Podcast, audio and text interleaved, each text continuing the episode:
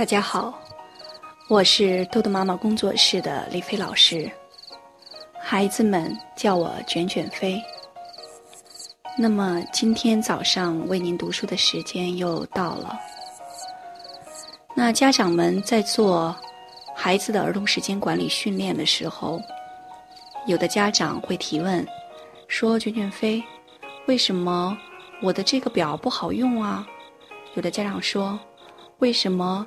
在刚开始用的时候还挺好用的，怎么现在又不太好用了呢？那有的家长说，嗯，孩子在一开始表现的真的挺好的，但是我发现我的孩子在学期进入到期末的时候，表现的就会不尽人意。那家长会有很多很多的问题。那在我们训练孩子的时候，我们发现。我们的时间表、星星表，包括你给孩子制定的礼物表，是需要不断调整的。当我们的孩子可能会出现反复现象的时候，那家长们就要看一看，是不是我们现阶段用的这个时间表已经不太适合孩子了。那随着孩子作业量的增多，那么我们要做出相应的调整。那过一段时间，孩子可能对这个礼物失去了兴趣，我们要重新寻找孩子的兴奋点，也就是重新寻找孩子的外驱力。那当你增加任务的时候，那我们也一定要根据孩子的经济法则来评判，我们给到的这个外驱力是不是适合我们的孩子，是不是孩子真正想要的，能够鼓励到他。那同时，我们为孩子加油，美言录是每天都要为孩子写的。那在写美言录的时候呢，很多家长觉得自己写的是美言录，但其实呢，对于我们的孩子，可能更像是批评和指责，像是唠叨。那么这样，就不仅起不到鼓励的作用，反而会，呃，使我们的亲子关系变得紧张。那所以。我们的这套理论方法教给大家的时候，在应用的过程中，可能每个家庭都会碰到不一样的问题，所以我也希望我们的家长们在卷向卷卷飞提问的时候，给我留言的时候，一定要提出特别实际的问题，比如说你们家里具体是哪一项任务执行不下去，那么我们从这个切入点直接进入。然后就会制定出适合你孩子的这样的一个解决方案。那好，嗯，今天的题外话说到这儿，也希望我们的家长们，嗯，不会因为一点小小的遇到的挫折就放弃了使用我们儿童时间管理的方法。好，那我们加油。那上次我讲了，呃，在训练过程中，菲菲的第二次。第三次训练，那这一次呢？我要继续讲述菲菲的第四次和第五次训练。第四次训练呢，是训练孩子完成作业的质量。菲菲的训练已经进入倒计时。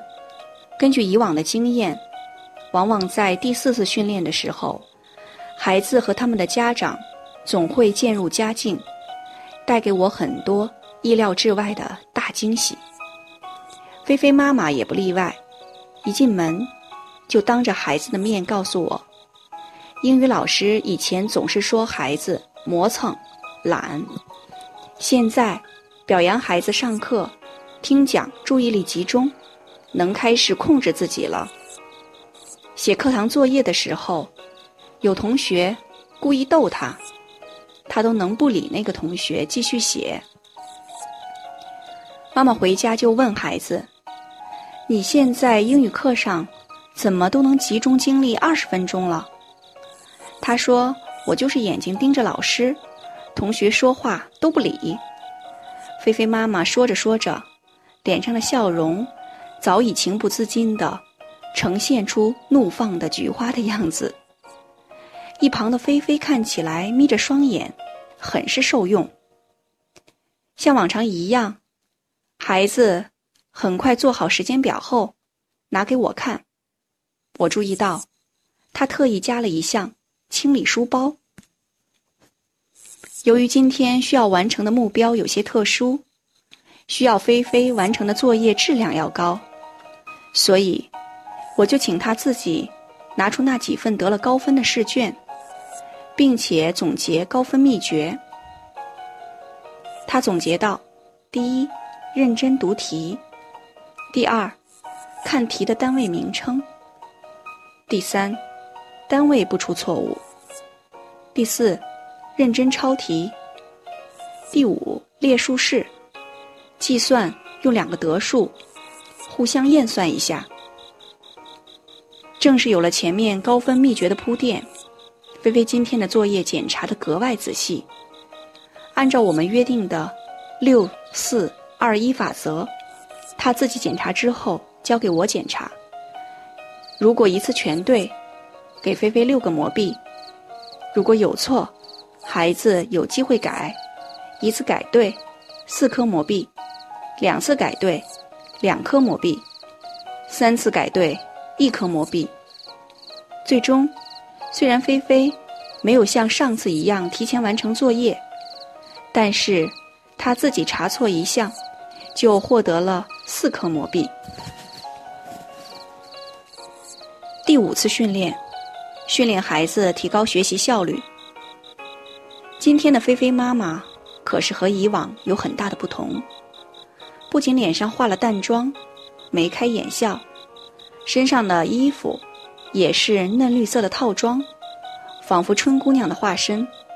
这不。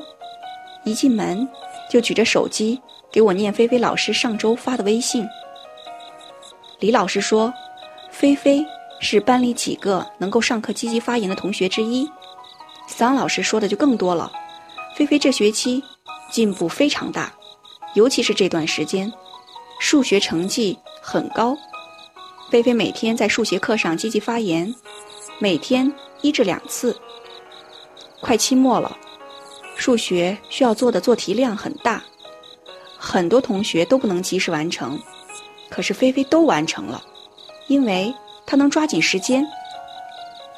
接下来，菲菲妈妈喜上眉梢地告诉我，这次希望杯虽然孩子一直走到了复赛没进决赛，但是当菲菲说我明年还考的时候，菲菲妈妈特别高兴。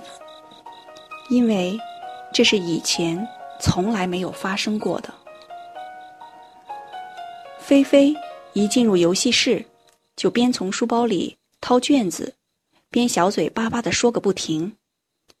看看我这几个星期的战绩，两次数学都考了高分，一次还是满分呢。还有，我上周日不是去参加了希望杯数学竞赛复赛的面试了吗？我一点儿都没紧张，进去之前我做了两次深呼吸，表现超好，特好玩儿。我面试的才艺不是表演魔术吗？我表演完了，有个男老师还让我给他揭秘，还说这样的话就给我加分儿。他说完，旁边的女老师还用手捅了他那一下呢。菲菲的故事。就到这里完全结束了。那么，遇到问题绕着走的菲菲，学会了去挑战。好，今天的内容就到这里结束了。如果您想下载时间管理训练的工具，请关注公众号“豆豆妈妈儿童时间管理”。感谢您的倾听，我们下次再见。